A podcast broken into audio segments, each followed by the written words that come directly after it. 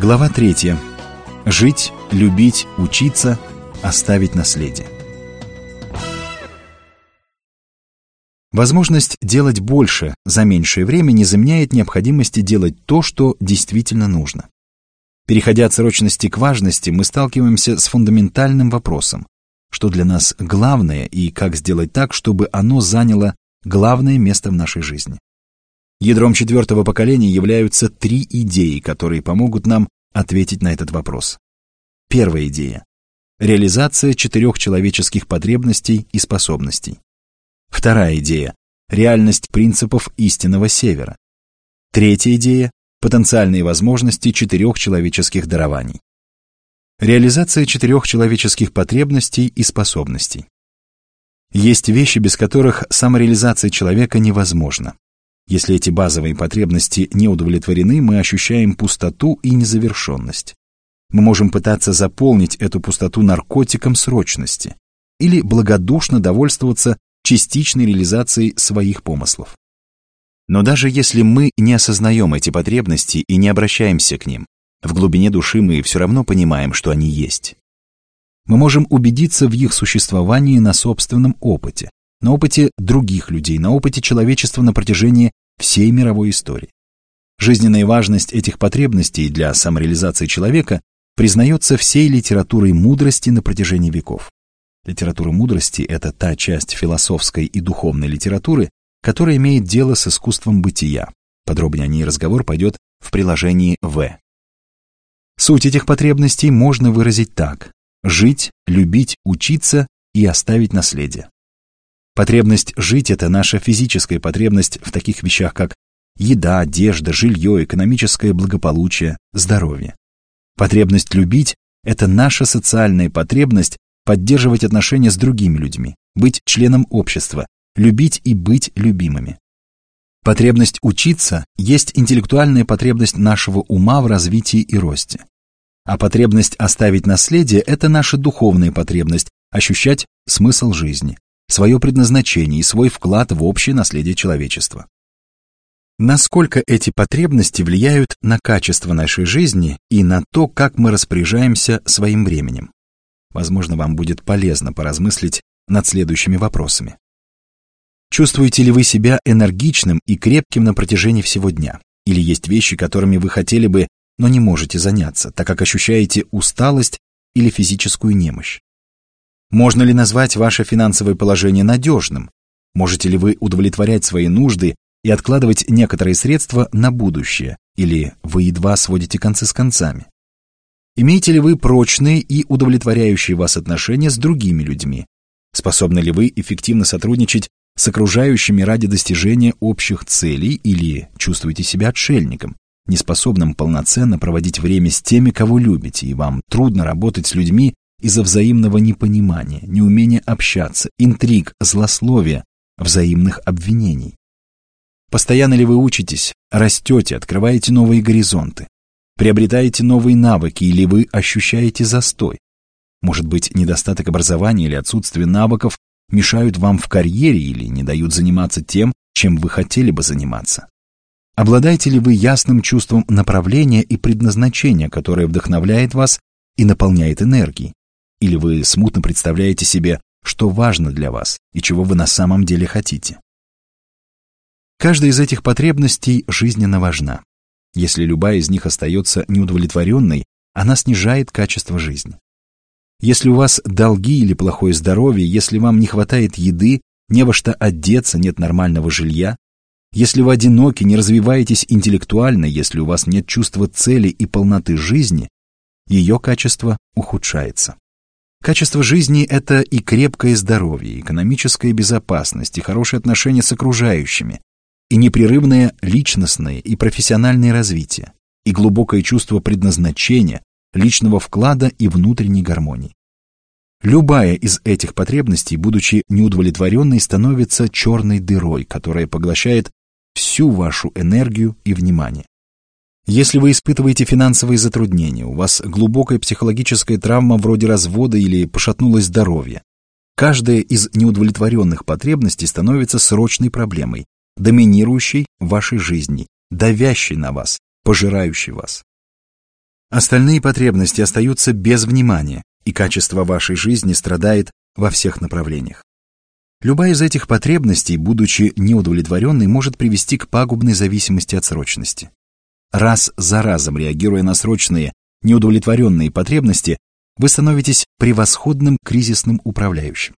Вы начинаете распределять кризисы по приоритетам и заниматься наиболее срочными из них, думая «я весь в делах, значит, я эффективен». Вы можете получать подкрепление в виде всплесков адреналина, которыми сопровождается тушение пожаров и реагирование на срочные запросы других людей. Но эта деятельность не приносит результатов с точки зрения улучшения качества вашей жизни. Она не удовлетворяет фундаментальные потребности.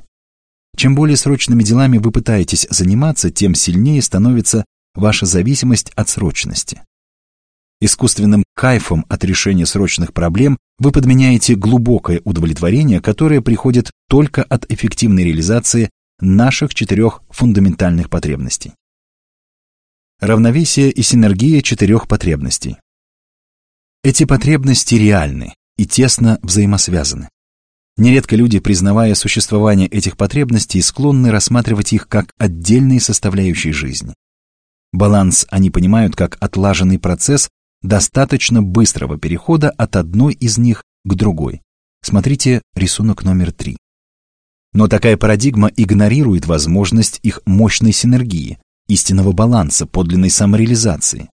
Чувство глубокой радости бытия мы достигаем там, где эти потребности пересекаются и совмещаются. Смотрите рисунок номер 4. Только посмотрите, какая разница. Исходя из парадигмы изолированных частей, мы можем воспринимать физическую потребность зарабатывать себе на жизнь отдельно от духовной потребности приносить пользу обществу. Работа, которую мы выбираем при этом, может быть монотонной, скучной, не приносящей удовлетворения и даже контрпродуктивной с точки зрения интересов общества. Если мы воспринимаем нашу интеллектуальную потребность учиться и развиваться отдельно от социальной потребности любить и быть любимыми, мы не будем стремиться учиться подлинной, глубокой любви к другим людям. В то время как уровень наших академических знаний повышается, способность осмысленно взаимодействовать с окружающими может даже снижаться. Если мы воспринимаем свою физическую потребность в отрыве от остальных потребностей, мы не сможем по-настоящему понять, как состояние нашего здоровья влияет на качество всех остальных сторон бытия. При плохом самочувствии нам труднее ясно мыслить, поддерживать позитивные отношения с окружающими, сосредоточиться на внесении вклада, а не просто на выживании. Если мы воспринимаем свою духовную потребность в отрыве от остальных, мы можем не понять, что сама наша вера в себя и в свое предназначение оказывает мощное воздействие на то, как мы живем, как мы любим и чему мы учимся. Отрывая духовное измерение от остальных или игнорируя его, мы оказываем негативное воздействие на остальные измерения жизни. Именно предназначение и смысл жизни обеспечивают контекст для нашей самореализации в остальных жизненных направлениях. Только постигнув взаимосвязь и мощную синергию всех четырех потребностей, мы способны удовлетворить их так, чтобы ощущать истинный внутренний баланс, глубокое чувство удовлетворенности и радости. Работа наполняется смыслом, отношения приобретают глубину и развиваются, здоровье становится ресурсом для достижения достойных целей. Проследив взаимосвязь этих потребностей, мы начинаем понимать, что какую-то одну из них нельзя удовлетворить, не работая над реализацией остальных. В этом одна из сильных сторон персонального лидерства.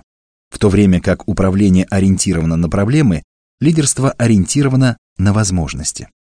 Проблема видится нами не как отдельное механическое повреждение, которое необходимо устранить, а как неотъемлемая часть живого, синергетического целого. Мы смотрим не только на саму проблему, но и на то, что ее окружает, как она связана со всем остальным, что может влиять на нее.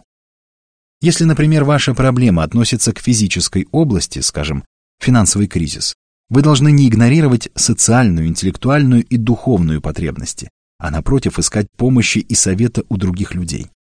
Должны расширять свои знания в финансовых вопросах, свою осведомленность о возможных вариантах решения проблемы и должны постараться определить причину, по которой вы хотите выбраться из долгов, чтобы придать смысл, контекст и цель тому пути, который вы изберете.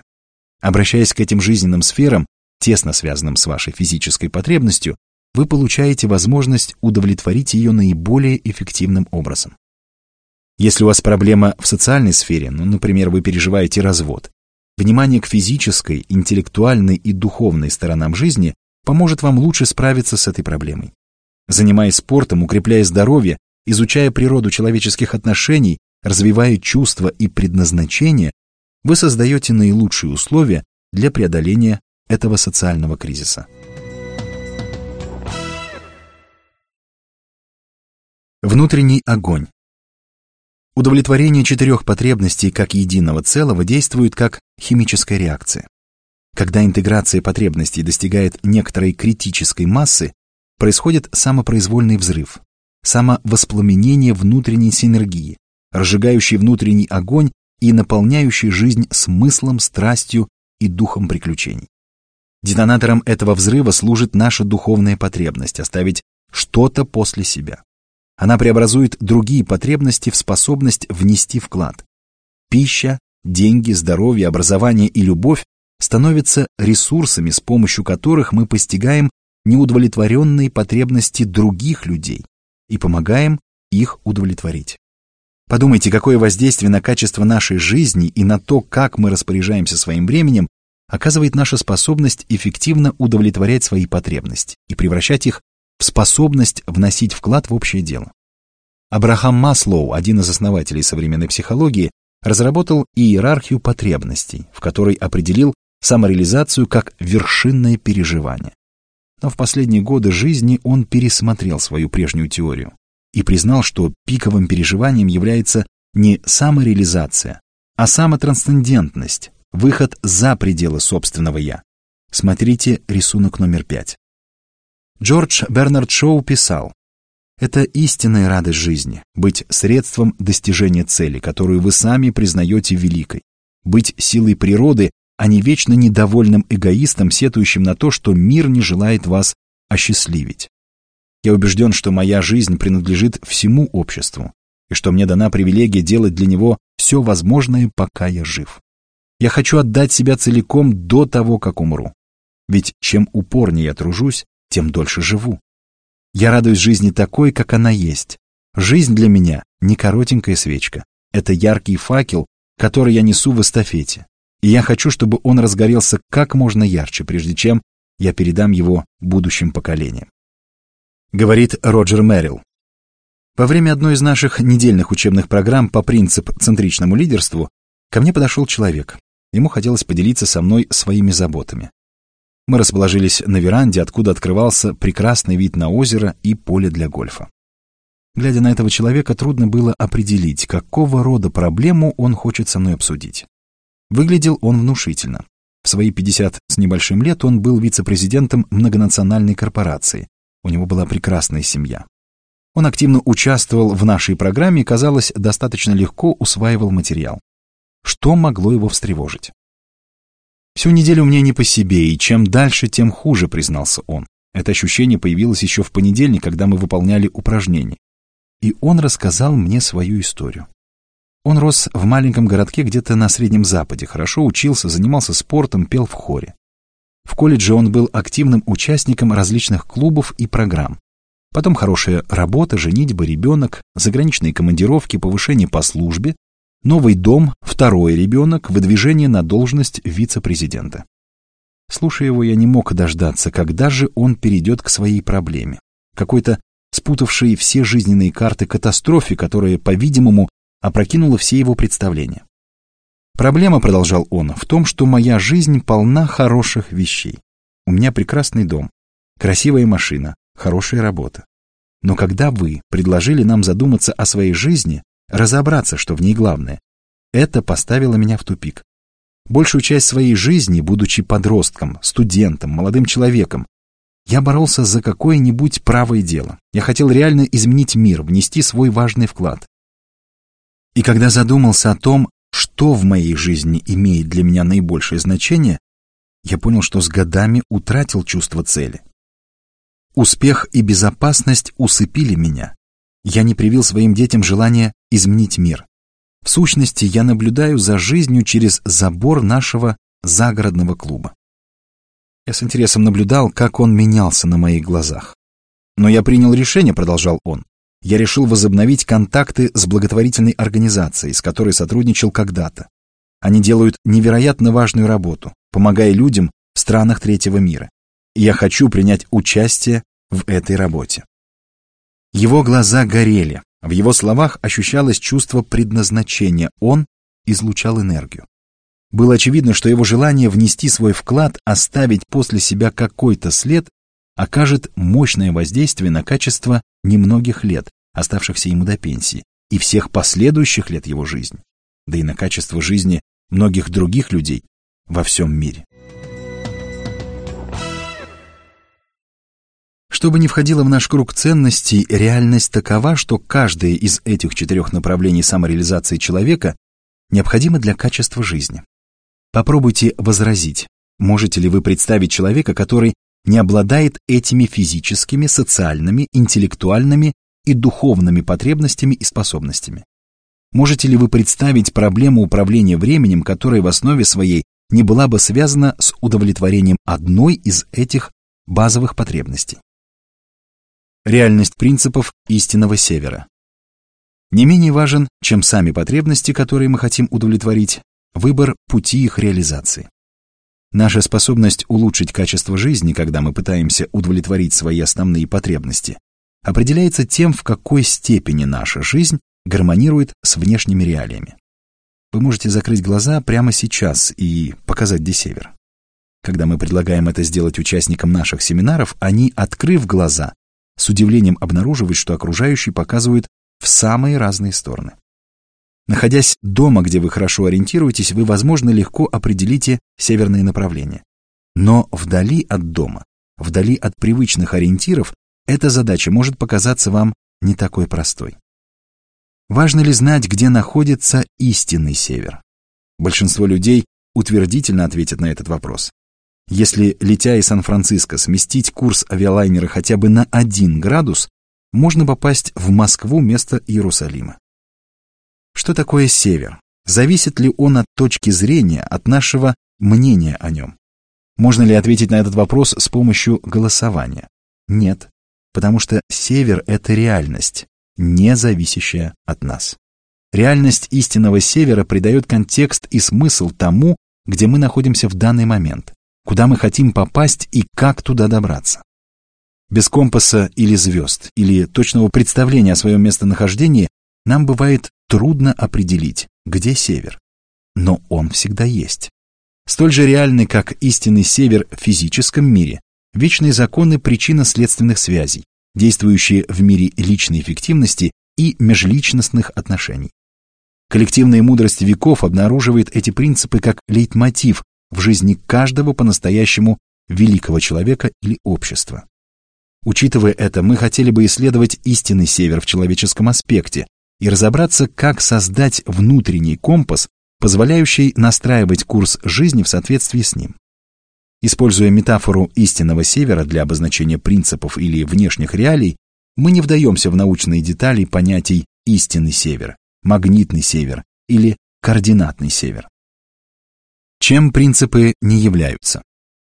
Говоря о принципах, важно понимать не только то, о чем мы говорим, но и о чем мы не говорим. Мы не ведем речь о ценностях. Многие из нас полагают, что достижение того, что представляет для нас ценность, повысит качество нашей жизни. Мы думаем, я буду счастлив и доволен, когда стану зарабатывать больше денег, когда мой талант будет признан, когда я куплю большой дом и новую машину, когда закончу университет, но фокусирование на ценностях – одна из главных иллюзий традиционного подхода к управлению временем. Это идея, вырванная из контекста. Мы намечаем для себя параметры успеха, ставим цели, карабкаемся по лестнице, не понимая реалий истинного севера, на которые должны ориентироваться наши усилия, чтобы быть эффективными. Мы фактически говорим себе, главное – это наши приоритеты. Мы сами определяем, что мы ценим, а потом добиваемся этого.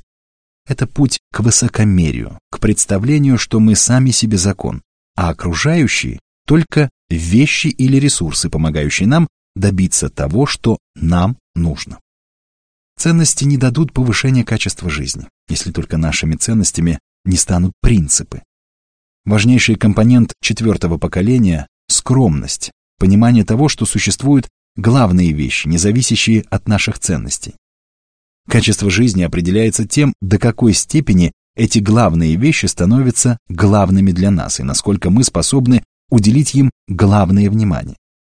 Скромность помогает признать, что качество жизни не сочетается с местоимением «моё», что оно наше, что мы живем во взаимозависимом мире изобилия потенциальных возможностей, которые могут быть реализованы только тогда, когда мы по-настоящему полнокровно взаимодействуем с другими людьми, достигая синергии. Никакие желания и труды не принесут результатов для качества жизни, если они не базируются на правильных принципах. Недостаточно мечтать, недостаточно пробовать, недостаточно ставить цели и карабкаться по лестнице, недостаточно ценить. Усилия должны основываться на практических реалиях, чтобы принести результат. Только тогда мы можем уверенно мечтать, ставить цели и работать над их достижением. Мы не ведем речь о практических методах. В том сложном мире, в котором мы живем, мы склонны цепляться за практические приемы, конкретные, заранее определенные способы делать что-то. Вместо результатов мы фокусируемся на методах. Просто скажите, что я должен делать шаг за шагом. Конкретный метод может приносить положительные результаты в какой-то конкретной ситуации. Но если попробовать применить его в других обстоятельствах, он зачастую не срабатывает. Сталкиваясь с ситуациями, для которых конкретные методы не разработаны, мы часто теряемся и не знаем, как нам быть. Видный историк Арнольд Тойнби говорил, что всю историю можно описать простой и короткой формулой. Вызов – реакция. Окружающая среда бросает вызов, а человек, институт или общество по-своему реагируют на него. Потом возникает новый вызов, за ним следует новая реакция. Опять вызов, опять реакция. Эта формула повторяется снова и снова. Проблема в том, что эти реакции кодифицируются. Они окостеневают. Они становятся частью нашего образа мышления и действий. Это могут быть даже хорошие процедуры и приемы. Но когда мы сталкиваемся с новым испытанием, старые приемы уже не годятся, они устарели. Мы оказываемся там, где не ступала нога человека, пытаясь при этом ориентироваться на дорожную карту.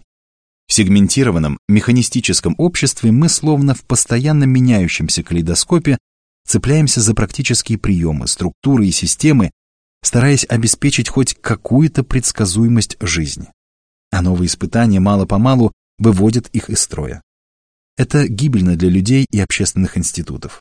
Даже для семей, где родители не могут смириться с той реальностью, что их дети сталкиваются совсем не с теми вызовами, с какими им самим приходилось сталкиваться в процессе взросления.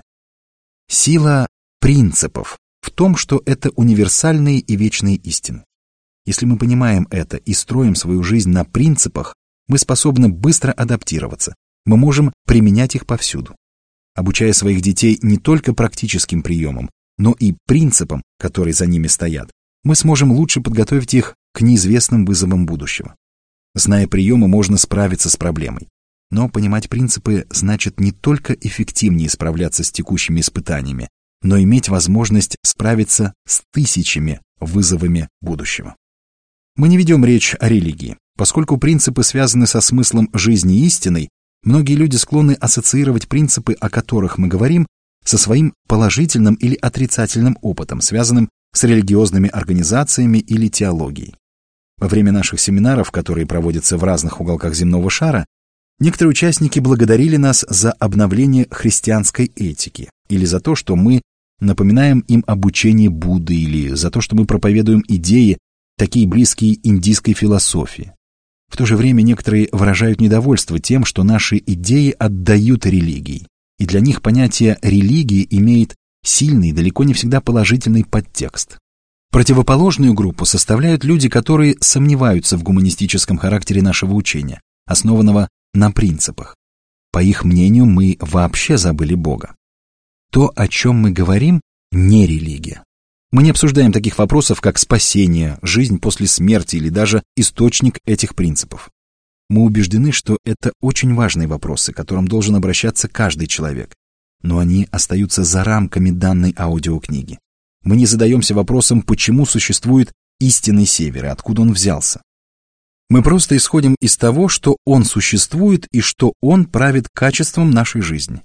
И хотя мы находим свидетельства об этих принципах в священных писаниях всех крупных религий, некоторые их аспекты нам известны благодаря писанным и неписанным текстам философов, ученых, королей, простолюдинов и святых всех стран и времен. Поскольку эти принципы транслируются в различных системах ценностей, иногда они носят разные названия. Как сказал о принципе благожелательности Эмерсон, все произрастает из одного и того же духа, который в разных своих ипостасях имеет разные названия. Любовь, справедливость, терпимость, подобно тому, как одно и то же море называют по-разному на разных побережьях, которые оно омывает. Фундаментальные принципы существуют и признавались, хотя иногда и под разными названиями, всеми крупными цивилизациями на протяжении всей истории. Таким образом, мы не говорим ни о ценностях, ни о практических приемах, ни о религии. Говорим же мы о реалиях истинного севера, на которых базируется качество жизни. Эти принципы связаны с тем, что в долгосрочной перспективе приносит счастье и улучшает качество жизни. К их числу относятся, например, принцип служения и принцип взаимности. Они имеют дело с процессами развития и изменения, включая законы, управляющие эффективной реализацией основных человеческих потребностей и способностей. В последующих главах мы познакомимся с принципами, необходимыми для достижения достойного качества жизни. Но мы не ставим перед собой всеобъемлющие цели. Скорее, мы хотим убедить вас в эффективности такого подхода к жизни, который основывается на постоянном стремлении жить в гармонии с вечными истинами, наделяющими нас силой и властью. Чем принципы являются? Закон фермы. Чтобы понять, как эти внешние реалии правят нашей жизнью, лучше всего обратиться к закону фермы. Каждый согласится, что в сельском хозяйстве работа и урожай зависят от естественных законов и принципов. Но почему-то мы думаем, что в социальных и корпоративных культурах можно пренебрегать естественными процессами, пытаться обмануть систему и при этом выйти победителем. Это убеждение вроде бы подкрепляется и многими свидетельствами. Например, в школе или университете вам наверняка случалось сидеть ночь напролет перед важным экзаменом, зубря материал за целый семестр, который вы проболтали зря. Говорит Стивен Кови. Стыдно признаться, но университет я одолел лишь зубрежкой, считая себя при этом хитрецом. Я учился просчитывать, что хочет услышать от меня преподаватель. Как он принимает. Главным образом по лекциям? Отлично. Тогда мне не нужно читать учебник. А по этому предмету? Нам нужно прочитать такую-то книгу.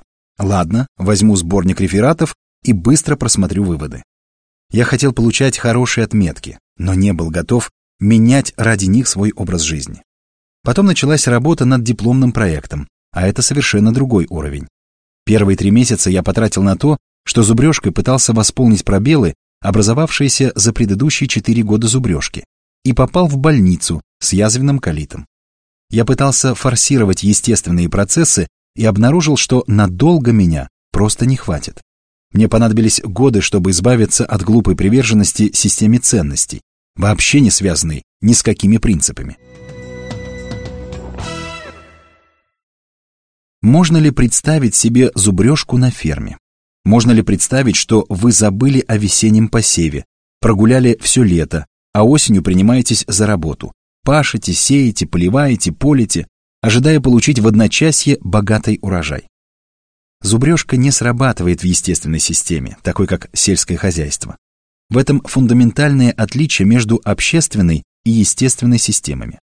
Общественная система основывается на ценностях, а естественная – на принципах. На какое-то время зубрежка способна прийти на выручку в социальной системе. Вы можете использовать быстродействующие приемы с видимым успехом. Но в долгосрочной перспективе всеми сторонами жизни правит закон фермы, Многие из нас жалеют о том, что занимались зубрежкой в школе и университете.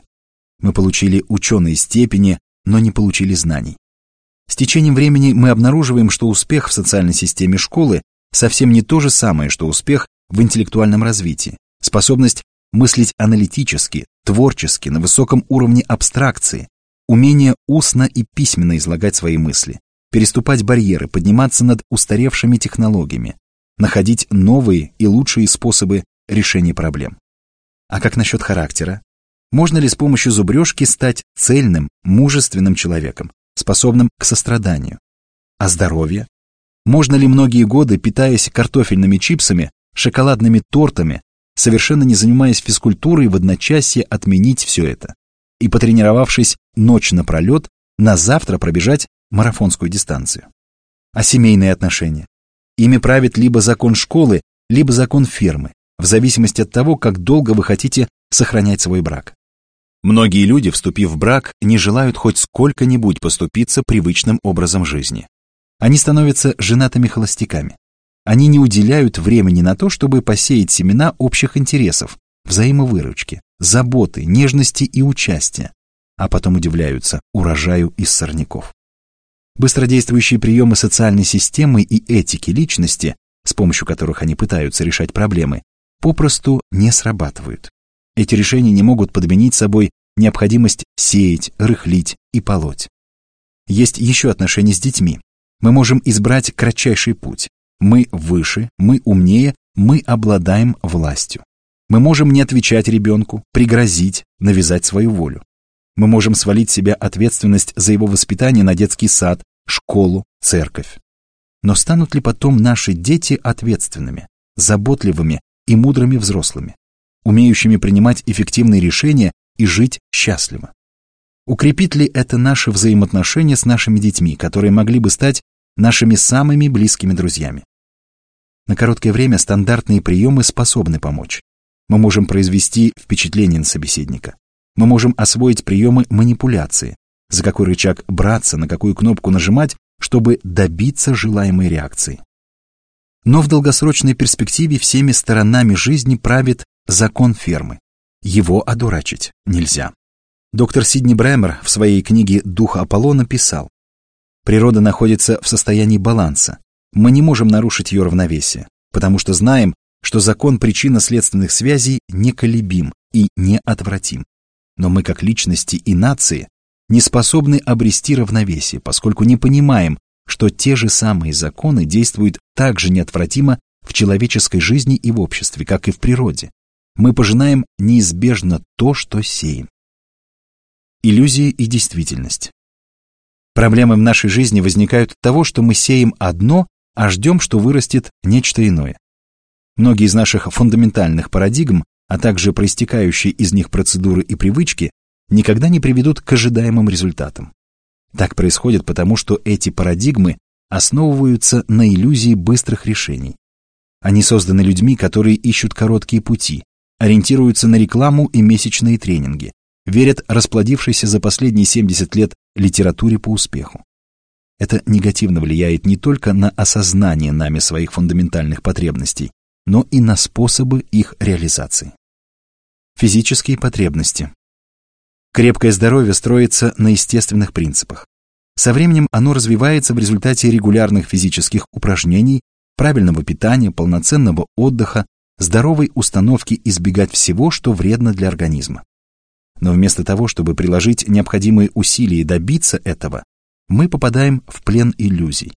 Мы воображаем, что правильная одежда, макияж, быстродействующие программы похудения, которые в длительной перспективе лишь усугубляют проблему, но не решают ее, реализуют наши физические потребности.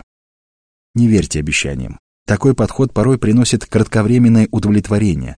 На самом деле это пустышка. В нем нет вещественного содержания, и длительного успеха он принести не может. Экономическое благополучие основывается на принципах бережливости, усердия, создания запасов на будущее на том, что вы должны получать проценты с капитала, а не оплачивать их.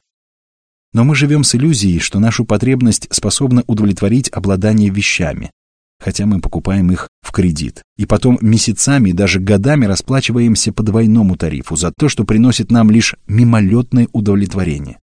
Или мы находим спасение в фантазиях о выигрыше в лотерее или телевикторине, в иллюзиях о том, что кто-то или что-то магическим образом решит все наши финансовые проблемы и избавит нас от необходимости развивать свою компетентность в финансовых вопросах. Социальные потребности. Действительность такова, что качественные межличностные отношения строятся на принципах, особенно на принципе доверия. А доверие надо заслужить. Его вызывает человек, выполняющий свои обязательства, способный делиться, быть заботливым и ответственным, отдаваться любви, не требуя ничего взамен.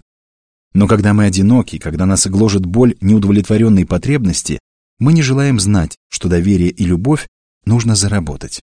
Гораздо легче верить в иллюзию сексуальных удовольствий или в то, что любовь завоевывается внешним видом и впечатлением, которое мы производим. Легче воспользоваться быстродействующим, любовным, так сказать, снадобьем, чем трудиться над собой, чтобы стать человеком, способным любить и достойным любви. И наша культура, музыка, книги, реклама, фильмы, телепрограммы подкрепляет эту иллюзию. Интеллектуальные потребности. Мы часто предпочитаем иллюзию зубрежки вместо реальности долгосрочного развития и роста. Мы получаем ученую степень, чтобы получить работу, чтобы получать больше денег, чтобы покупать вещи, чтобы иметь успех. Но что несет такой успех? Разве он может развить ту же силу характера и широту знаний, которые достигаются непрерывным вложением времени и сил в учебу и интеллектуальный рост? Духовные потребности. Мы попадаемся в сети иллюзий, которые расставляет для нас общество. Оно убеждает нас в том, что смысл жизни в собственном «я», в самоуважении, самосовершенствовании – это то, что я хочу. Позвольте мне самому решать. Я делал это по-своему и тому подобное. Но на протяжении тысячелетий литература мудрости вновь и вновь подтверждает истину. Высшее удовлетворение человеку дает возможность эффективно помогать другим. Качество жизни – это процесс изнутри наружу. Смысл жизни в пользе, которую вы приносите, когда живете ради чего-то высшего, а не ради себя. И как мертвое море, стоячее болото, в котором нет жизни, отличается от Средиземного моря, воды которого орошают буйно цветущую вокруг него жизнь. Так различаются результаты иллюзии и реальности. В сфере управления временем многие приемы и методики маскируются под готовые и действенные решения насущных проблем. Но их обещание лишь иллюзия остаются незатронутыми фундаментальные хронические потребности. Они отрезаны от принципов, которые способны обеспечить долговременные качественные результаты. Мы довольствуемся пошлыми радостями, и результаты, которых мы добиваемся, подтверждают это. Качество жизни нельзя улучшить, опираясь на иллюзии. Быстрые решения, банальности и приемы этики личности никогда не принесут результатов, затрагивающих качество жизни. Как же нам определить истинный север и привести свою жизнь в соответствие с его реалиями, которые правят качеством жизни?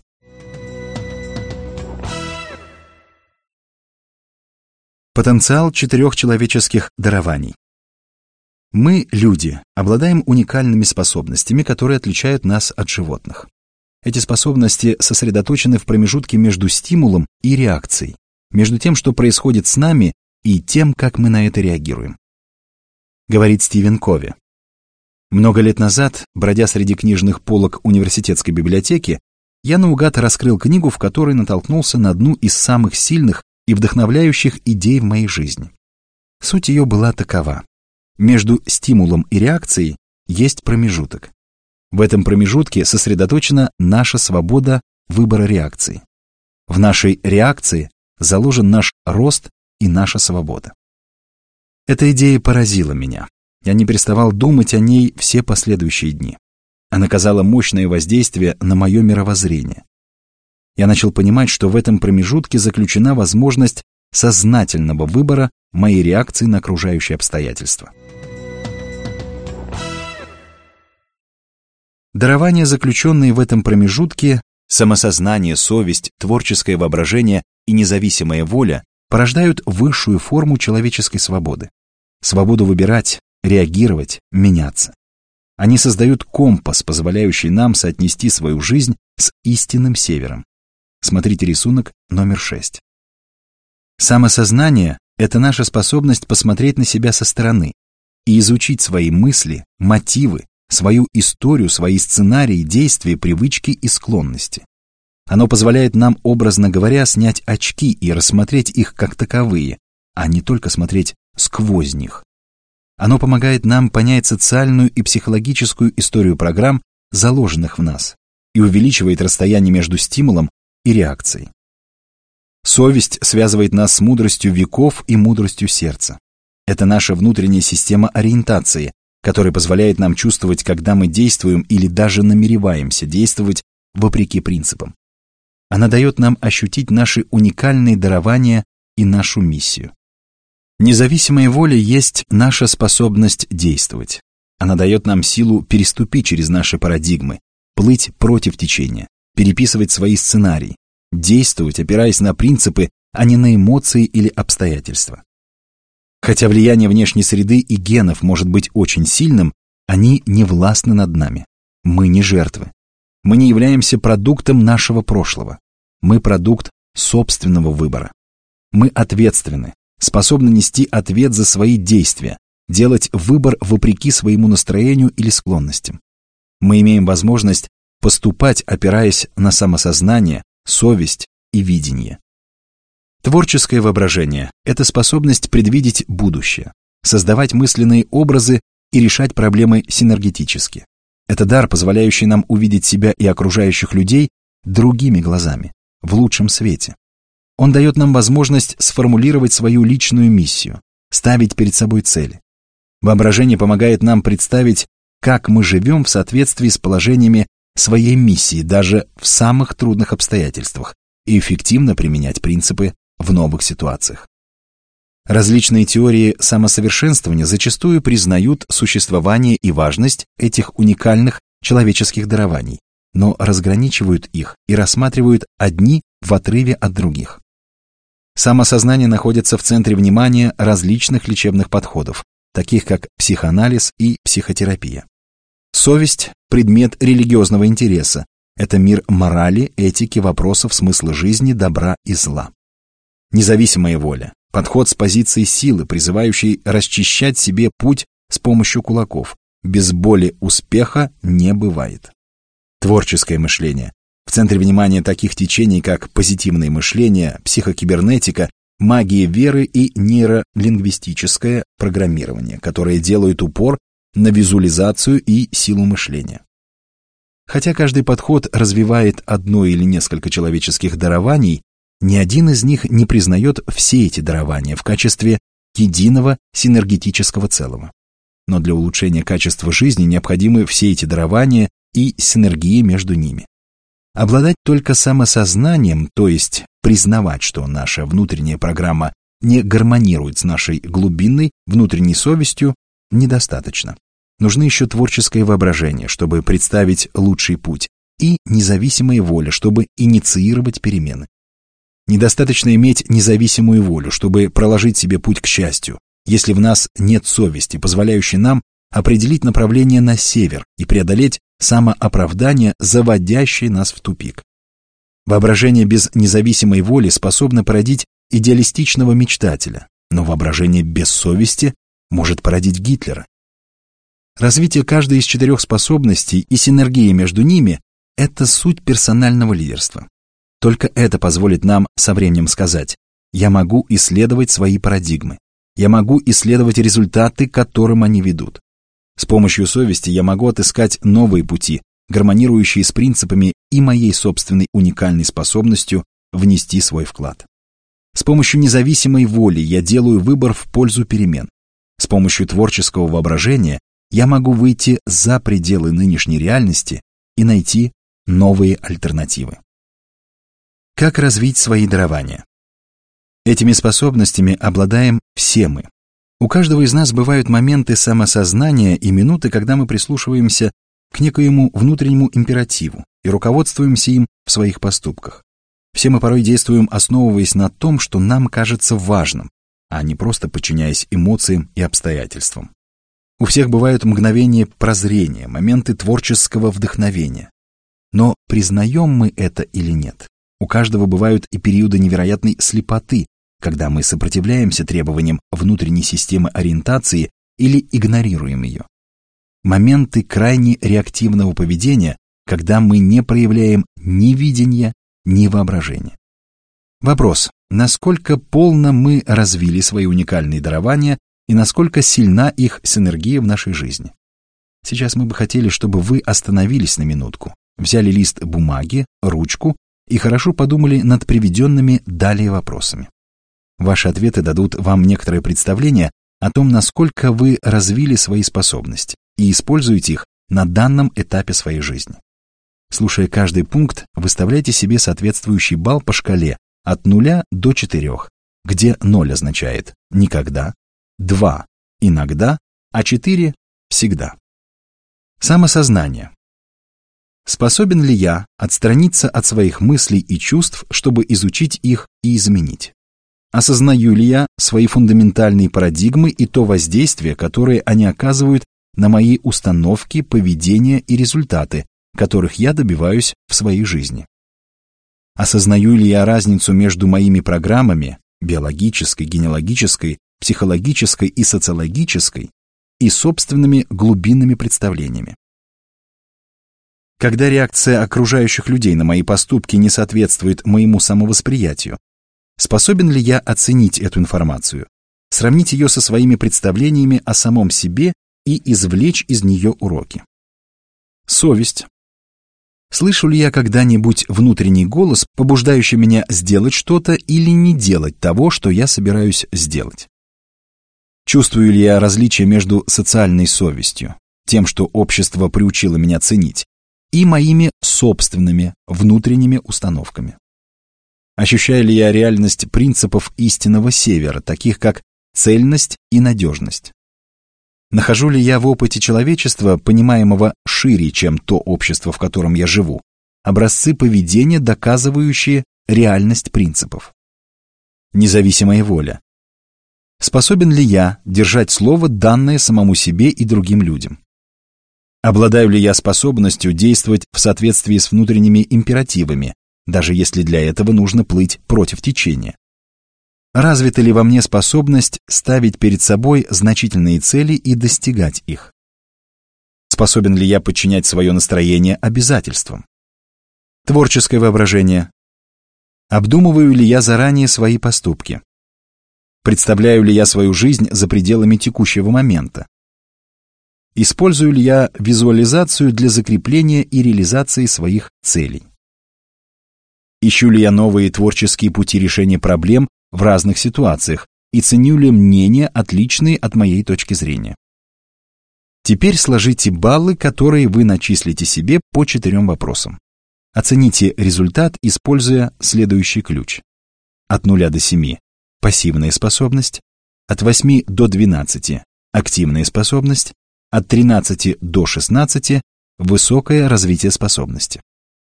Чтобы развить эти способности, нужно постоянно упражняться. Хотя есть множество способов развивать эти способности, в данной главе мы предложим один эффективный способ развивать каждую из них и синергию между ними.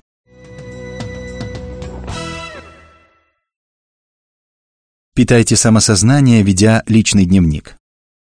Ведение личного дневника относится к категории высокоэффективной деятельности из квадранта 2. Она значительно повышает уровень самосознания и улучшает все прочие способности, а также усиливает синергию между ними. О чем же вам писать в своем личном дневнике? Если вам не нравится какой-то результат, достигнутый вами на жизненном пути, напишите об этом. Выплесните свои мысли на бумагу. Подмечайте, как закон урожая действует в вашей жизни. Смотрите, как следствия вытекают из корневых причин. Думайте, как ваши результаты соотносятся с вашими парадигмами, образом действий и привычек. Если вы не понимаете, почему продолжаете делать то, что, как вы знаете, вредно или губительно для вас, проанализируйте происходящее и запишите свои замечания. Если ваши родители в свое время поступали, с вашей точки зрения, несправедливо по отношению к вам, и вы сказали себе, когда у меня будет ребенок, я таких вещей делать не стану, а теперь обнаруживаете, что сами делаете то же самое в отношении своих детей. Запишите это. Это поможет вам лучше понять свои поступки и в дальнейшем принимать мудрые решения. Если вас постигло озарение или вы освоили какой-то принцип или наблюдаете ситуацию, где он приносит свои плоды, напишите об этом. Если вы чувствуете внутреннее побуждение, следуете ему или игнорируете его, напишите об этом и о том, что происходит в результате. Эта процедура поможет вам уделять больше внимания своей внутренней системе координат, она развивает и просвещает совесть. Если вы дали себе или кому-то обещание, напишите о том, как вы используете свою независимую волю, чтобы его выполнить. Если вы дали себе слово заниматься физическими упражнениями 4 раза в неделю, оцените те факторы, которые помогают вам выполнять принятые обязательства или разберитесь в причинах, по которым вы не делаете того, что обещали себе. Может быть, ваше решение было поспешным, нечистосердечным или нереалистичным. Возможно, оно оказалось слишком трудным испытанием для вашей воли. Считаете ли вы обещания, которые даете себе, такими же важными, что и обещания, которые вы даете другим людям? Возросшее осознание своей независимой воли поможет вам развить ее.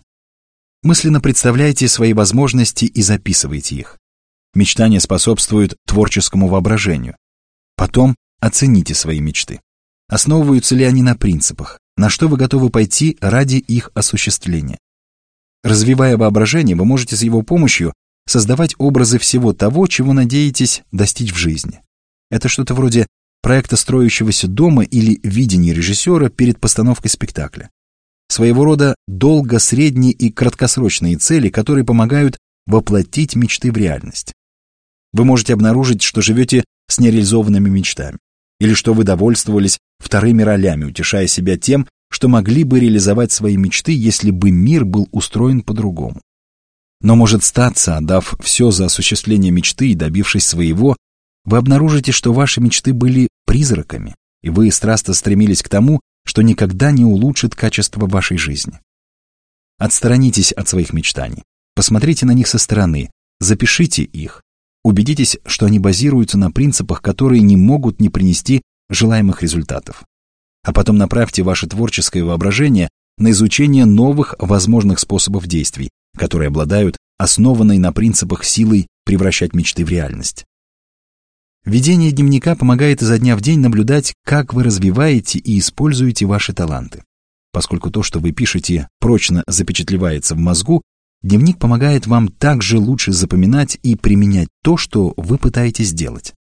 Кроме того, дневник дает вам мощный контекстуальный инструмент.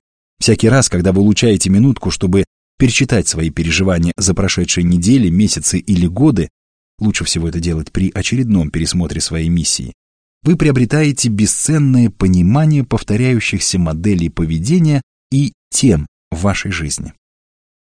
Просвещайте свою совесть, учась, слушая и отвечая. Существование совести – одна из наиболее распространенных и признанных концепций психологической, социологической, религиозной и философской литературе. Будь то внутренний голос, часто упоминаемый в литературе мудрости, коллективное бессознательное в психологии или даже диснеевский Джимини Крикет. Этот дар признается всеми как значимая часть человеческой сущности. Зигмунд Фрейд считал совесть преимущественно продуктом детских лет жизни человека и окружающей его в то время культуры. Карл Юнг признавал социальную совесть, но он также говорил о коллективном бессознательном, затрагивающем универсальный дух всех людей.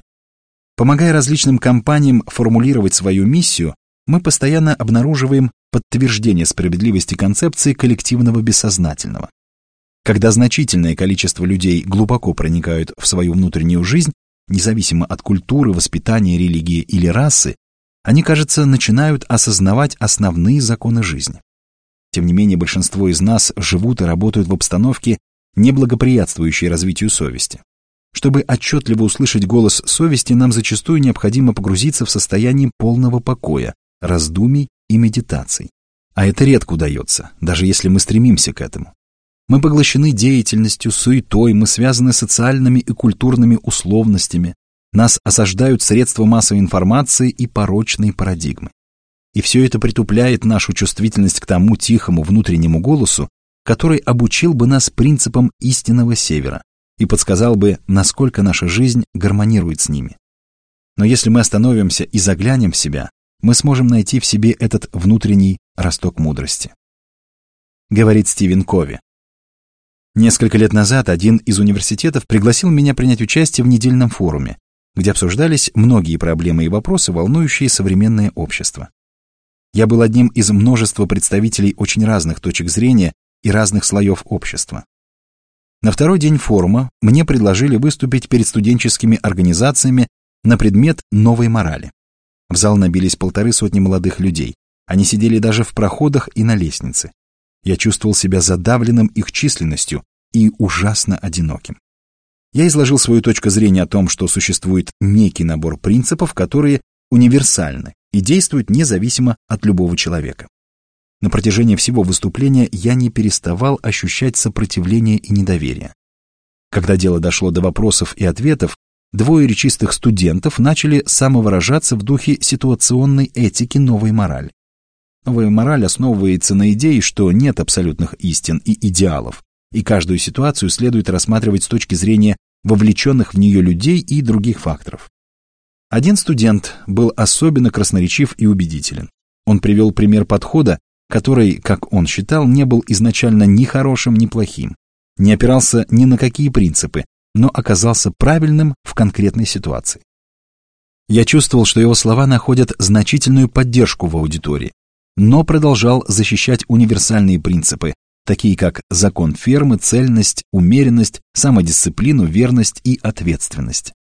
Я знал, что мои слова не убеждают слушателей и что они считают меня консерватором. Я пытался доказать, что нарушение принципов в том вопросе, о котором говорил мой оппонент, грозит ужасными последствиями. Но студент, возражавший мне, на это не купился. Тогда я напрямую спросил его, что произойдет с человеком, если он по незнанию примет яд. Он ответил, что моя аналогия притянута за уши и что я недооцениваю свободу личности. Я понял, что этот спор нас ни к чему не приведет, и обратился к слушателям с такими словами.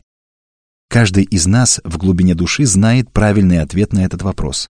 У всех у нас есть совесть. Мы все все знаем. Если вы сейчас уделите пару минут на то, чтобы задуматься и внимательно прислушаться голосу своего сердца, вы узнаете ответ. Многие только посмеялись над этой идеей. Я отреагировал на насмешку повторным вызовом. Я предложил все же попробовать, добавив, что если через минуту каждый из них не услышит ответ своей совести на этот вопрос, они вправе выгнать меня, чтобы я больше не занимал их драгоценного времени. Это отрезвило их, и большинство слушателей выразили готовность провести такой эксперимент. Я попросил их успокоиться и не разговаривать, а просто слушать внутренний голос, мысленно задавая себе вопрос, является обсуждаемая сегодня тема принципом или нет. Первые несколько секунд многие вертели головами, чтобы понять, собираются ли остальные серьезно отнестись к моим словам. Но уже через 20 секунд почти все застыли, напряженно думая и внимая. Многие склонили головы. После минуты молчания, возможно, кому-то показавшейся вечностью, я обратился к студенту, который так убедительно и красноречиво оппонировал мне, и спросил, «Ну что, друг мой, вы услышали? Только честно». Он ответил спокойно, но откровенно. Я услышал не то, что говорил. Я повернулся ко второму несогласному и спросил его, что он услышал. Тот ответил, я не знаю, ничего не могу сказать, я уже ни в чем не уверен. Настроение среди слушателей радикально изменилось. Они сдались и притихли. Они сняли глухую оборону и стали более открытыми для обучения. Такого рода смирение мы переживаем всякий раз, когда приходим к пониманию власти принципов, когда совесть доказывает нам, что вне нас существует независимая от нас универсальная реальность. Как же развить этот дар совести? Сравним развитие совести с развитием физических навыков, которое символизируется пятью парами рук. Первая пара – руки великого пианиста, приводящего зал в восторг своей игрой. Вторая пара – руки опытного хирурга, который способен выполнять тонкие операции на глазах или на мозге, спасающие жизнь, зрение или мыслительные способности. Третья пара рук принадлежит спортсмену, выполняющему мастерские удары клюшкой в соревнованиях по гольфу. Четвертая – слепому человеку, который умеет читать с невероятной скоростью, касаясь пальцами выпуклых точек на странице. А пятая принадлежит великому скульптору, создающему великолепные произведения искусства из мрамора или гранита. Просвещенная совесть во многом подобна любой из этих порук. Ее образование досталось немалой ценой. Принесены жертвы, преодолены преграды. Для развития посвященной совести требуется даже больше дисциплины, жертв и мудрости, чем для того, чтобы стать великим скульптором, чемпионом по гольфу, хирургом, пианистом или научиться бегло читать по системе Брайля. Но и награды вас ждут неизменно большие. Просвещенная совесть оказывает благотворное влияние на все стороны вашей жизни. Мы можем просветить свою совесть, делая следующее. Читая и размышляя над многовековой литературой мудрости, чтобы расширить представление о принципах истинного севера. Изучая свои переживания, отстраняясь от них. Внимательно наблюдая за опытом других людей. Регулярно прислушиваясь к своему внутреннему голосу. Реагируя на этот голос. Просто слушать голос совести недостаточно. Мы должны реагировать на него. Когда мы действуем вопреки своему внутреннему голосу, мы начинаем сооружать вокруг совести мощную стену, которая блокирует ее чувствительность и восприимчивость. Как заметил Клайв Стейплс Льюис, неповиновение голосу совести делает совесть слепой. Устанавливая связь с мудростью веков и мудростью сердца, мы уменьшаем свою зависимость от общественного мнения, обретая сильный характер и развитую совесть. Наше чувство безопасности не дается отношением к нам со стороны окружающих. Оно обеспечивается нашей цельностью.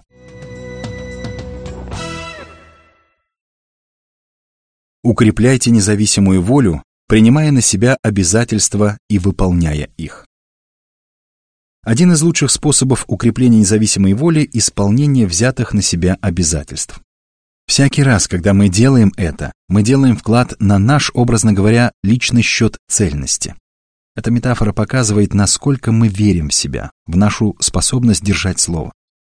Важно начинать с мелочей. Пообещайте себе что-нибудь и сдержите слово. Пусть это будет хотя бы обещание немного раньше встать утром и сделать зарядку. Или не смотреть телевизор вечером, или ограничивать себя в какой-то пище в течение недели. Старайтесь не нарушать обещания и потому не берите на себя завышенных обязательств. Не допускайте утечки средств со счета цельности. Неторопливо делайте накопления на этот счет, пока ваше чувство чести не станет для вас важнее ваших настроений. Постоянно анализируйте эту действительность, в которой вы находитесь, и опираясь на этот анализ, двигайтесь дальше, говоря себе «я сделаю это», а потом добивайтесь этого любой ценой. Мало-помалу ваша вера в себя возрастет. Если в центре того дела, которое вы обязались сделать, принцип, то и вы сами делаете шаг к принцип-центричности. Вы держите слово, данное себе, и ваш счет цельности растет. Говорит Стивен Кови. Одно время я консультировал человека, жизнь которого была далека от упорядоченности. Время от времени он раскрывался навстречу свету, подобно рыбе, плывущий к мерцающим солнечным лучам, а потом вновь погружался в пучины эгоизма и инертности, уставая бороться со срочными проблемами, терзавшими его со всех сторон. Я пытался побудить этого человека раскрыть свои уникальные человеческие дарования. Я сказал ему, когда вы говорите себе, что вам нужно завтра встать пораньше, вы можете действительно сделать это. Просто встать пораньше и сделать то, что вы запланировали. «А как это повлияет на все остальное?» – спросил он. Я ответил, ваше тело – единственный инструмент, с помощью которого вы можете осуществить все, что вам нужно в вашей жизни. Если вы не владеете своим телом, как вы можете контролировать проявление вашего тела и ваших мыслей? После нашего разговора он каждый вечер принимал решение подняться рано утром, но каждое утро им владело уже совершенно другое настроение. Он был в абсолютной рабской зависимости от собственного матраса. Я сделал еще одну попытку. Вы можете заставить себя в течение месяца каждое утро вставать в строго определенное время. Не уверен, ответил он. Тогда не обещайте себе этого. От этого зависит ваша цельность. Как вы сами признали, ваша жизнь лишена целостности. Вы не в ладу с самим собой, поэтому не давайте себе обещаний, которых не в состоянии сдержать. Начните с малого. Могли бы вы продержаться одну неделю? Одну неделю, наверное, смог бы. Вы будете вставать каждое утро в назначенное время? Да. Неделю спустя я вновь встретился с ним. Получилось? Получилось. Поздравляю, ваша жизнь понемногу начинает складываться в единое целое. Что теперь вы собираетесь пообещать себе? Мало-помалу этот человек начал брать на себя новые обязательства и выполнять их. О его плане не знал никто, кроме меня и еще одного его друга, который тоже старался поддержать его. Вскоре мы заметили удивительные перемены. Раньше эмоции этого человека были непостоянны, как погода. Все его решения определялись настроением и обстоятельствами. Он легко давал себе обещания и очень гордился собой, но когда настроение или обстоятельства менялись, он также легко нарушал свои обещания. Ему не хватало цельности. Но когда он начал принимать и выполнять небольшие обязательства, его эмоциональная жизнь выровнялась. Он обнаружил, что выполняя данные себе обещания, он укрепляет способность держать обещания, данные и другим людям. Он понял, что отсутствие цельности было главной перепоной в его отношениях с окружающими. А потом из личных побед стали вырастать победы публичные. Один мудрый человек сказал, величайшие битвы выигрываются в безмолвных тайниках души. Мы должны спрашивать себя, хочу ли я быть человеком абсолютной цельности? Готов ли я извиняться, когда допускаю ошибку, любить безо всяких условий, радоваться счастью другого человека как своему собственному? Исходя из нашей биографии, из запрограммированного сценария, мы можем сказать «нет, не готов, я не так воспитан, сейчас нет необходимых для этого условий». Но тогда наша независимая воля возразит «минуточку, ты способен на это?» Ты не обязан повиноваться своим жизненным сценариям или общественному мнению. Ты не должен равняться на других. У тебя есть возможность самостоятельно определять свои реакции на все, что происходит с тобой. Как поступают при этом другие люди, неважно. Ты можешь и должен заглянуть в себя, понаблюдать за своей реакцией, изменить ее. Тем, кто говорит «да ладно, оставьте, разве вы не знаете силу внешних обстоятельств?» Мы ответим это вы не знаете, какой внутренней силой мы все обладаем. Мы не хотим обидеть их. Мы говорим это с любовью. Жизнь человека — результат принятых им решений. Винить в своих неудачах других людей, обстоятельства или иные внешние факторы значит сознательно отдаться под их власть, наделить их полномочиями управлять нами. Мы сами выбираем жить нам своей жизнью или предоставить другим жить за нас. Обещая что-либо себе, и другим, и выполняя принятые обязательства, мы становимся сильнее, и наша внутренняя сила становится мощнее всех внешних сил, воздействующих на нас. Развивайте творческое воображение через визуализацию. Представьте себе такую ситуацию. Пот ручьями течет по вашему лицу. Латиноамериканская страна задыхается от ужаса войны и тропического зноя. Охваченная страхом девушка, которую вы только что спасли из кишевшей тараканами темницы, на грани истерики вцепилась в вашу руку. Ваша миссия — в целости и сохранности доставить ее отцу-послу. У вас нет оружия, еды, транспорта, нет никаких возможностей связаться со внешним миром. Окруженные вражескими отрядами, вы понимаете, что ваше убежище вот-вот обнаружат. Что вам делать? Честно говоря, мы не знаем, что вам делать. Мы не знаем, что сделали бы мы сами, но мы знаем, что сделал бы МакГайвер, герой одноименного приключенческого телесериала «МакГайвер. Мастер на выдумке». Кажется, нет такой ситуации, с которой этот удивительный человек не мог бы справиться. Он непостижимая загадка современной криминальной драмы. Человек без оружия, человек с умом. Используя свои обширные знания и находчивость, он из останков взорванного джипа мастерит параболическое зеркало. Направив солнечный свет на вражеские боеприпасы, он устраивает взрыв, отвлекающий врагов. Благодаря этому ему вместе с дочерью посла удается проскользнуть на заброшенную ферму. Из самых обычных бытовых химических препаратов, обнаруженных там, он создает взрывные устройства. Из деталей сломанного радиоприемника он мастерит передатчик, посылающий сигналы спасательному вертолету. Фантастика? Да, явный вымысел но не хотелось бы вам иметь на своем предприятии менеджера по маркетингу, подобного МакГайверу. Фактор МакГайвера, как мы будем именовать его, это воплощение силы творческого воображения. Это умение применять принципы в самых разных ситуациях. С фактором МакГайвера вы можете по-прежнему получать 4, складывая 2 и 2. Но вы будете понимать, что то же число можно получить, сложив 1 и 3. Вычтя 88 из 92, разделив 228 на 57, или путем извлечения квадратного корня из 16. Число подобных комбинаций бесконечно. Фактор Макгайвера иллюстрирует возможности принципов. Если бы Макгайвер мыслил в категориях практических приемов, а не принципов, он вместе с дочерью посла мог бы до сих пор сидеть в кишащей тараканами латиноамериканской тюрьме, сокрушаясь, что нет гранаты. Понимание фактора МакГайвера – один из самых волнующих и вдохновляющих аспектов принцип-центричной жизни. Принципы – это простота невидимой стороны сложности. Вот что писал об этом Альфред Нор Уайтхед. По мере роста мудрости знание в некотором смысле сжимается, поскольку детали поглощаются принципами. Детали знания могут быть важны для каждого конкретного занятия, но вершина мудрости – привычка активно использовать хорошо понятные принципы. Как следует, разобравшись с принципами, мы легко можем увидеть, что закон фермы применим к личностному развитию так же, как к выращиванию помидоров. Или что принцип синергии, позволяющий двум положенным друг на друга доскам выдерживать больший вес, чем сумма весов каждой доски в отдельности, помогает и двум людям найти лучшее решение, чем любое из тех, что каждый из них мог бы найти в одиночку.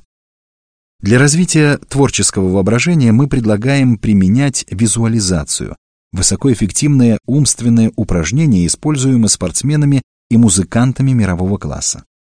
Только мы предлагаем практиковать его не для улучшения навыков игры в теннис или концертных выступлений, а для повышения качества вашей жизни. Найдите возможность побыть в одиночестве, чтобы вам никто не мешал. Закройте глаза, и представьте себя в таких обстоятельствах, которые обычно доставляют вам дискомфорт или душевную боль. Кто-то играет на ваших нервах, ваш начальник кричит на вас, ваша дочь жалуется, что вы никогда не покупаете ей модные обновки, ваш коллега занимается интригами у вас за спиной. С помощью самосознания отстранитесь от мыслей и чувств, которые эта ситуация обычно порождает вас. Мысленным взором наблюдайте, как вы отказываетесь от своей обычной реакции на подобные обстоятельства и действуйте на основе тех принципов, которые, по вашему убеждению, обязательно принесут плоды, улучшающие качество вашей жизни. Представьте, как вы взаимодействуете с окружающими, проявляя одновременно мужество и участие. Используя фактор МакГайвера, постарайтесь определить возможности применения принципов в иных ситуациях.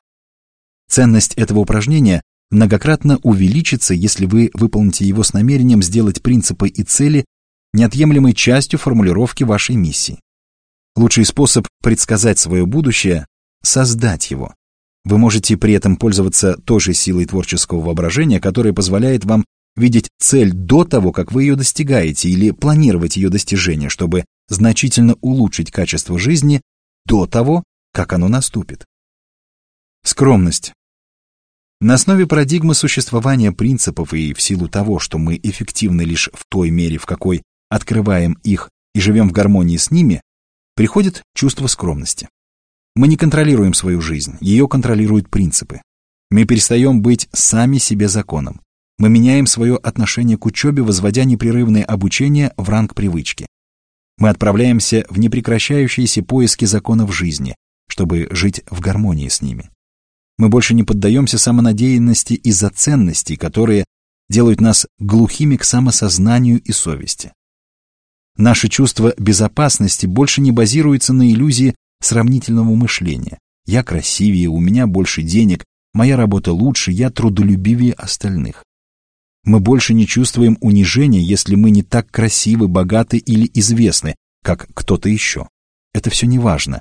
Наше чувство безопасности и уверенности в себе основывается на нашей верности курсу на истинный север. Когда мы терпим неудачу, допускаем ошибку или разбиваемся о какой-то неизвестный нам принцип, мы спрашиваем себя, какой урок я могу из этого извлечь, и приходим к принципу, который кроется в этом уроке.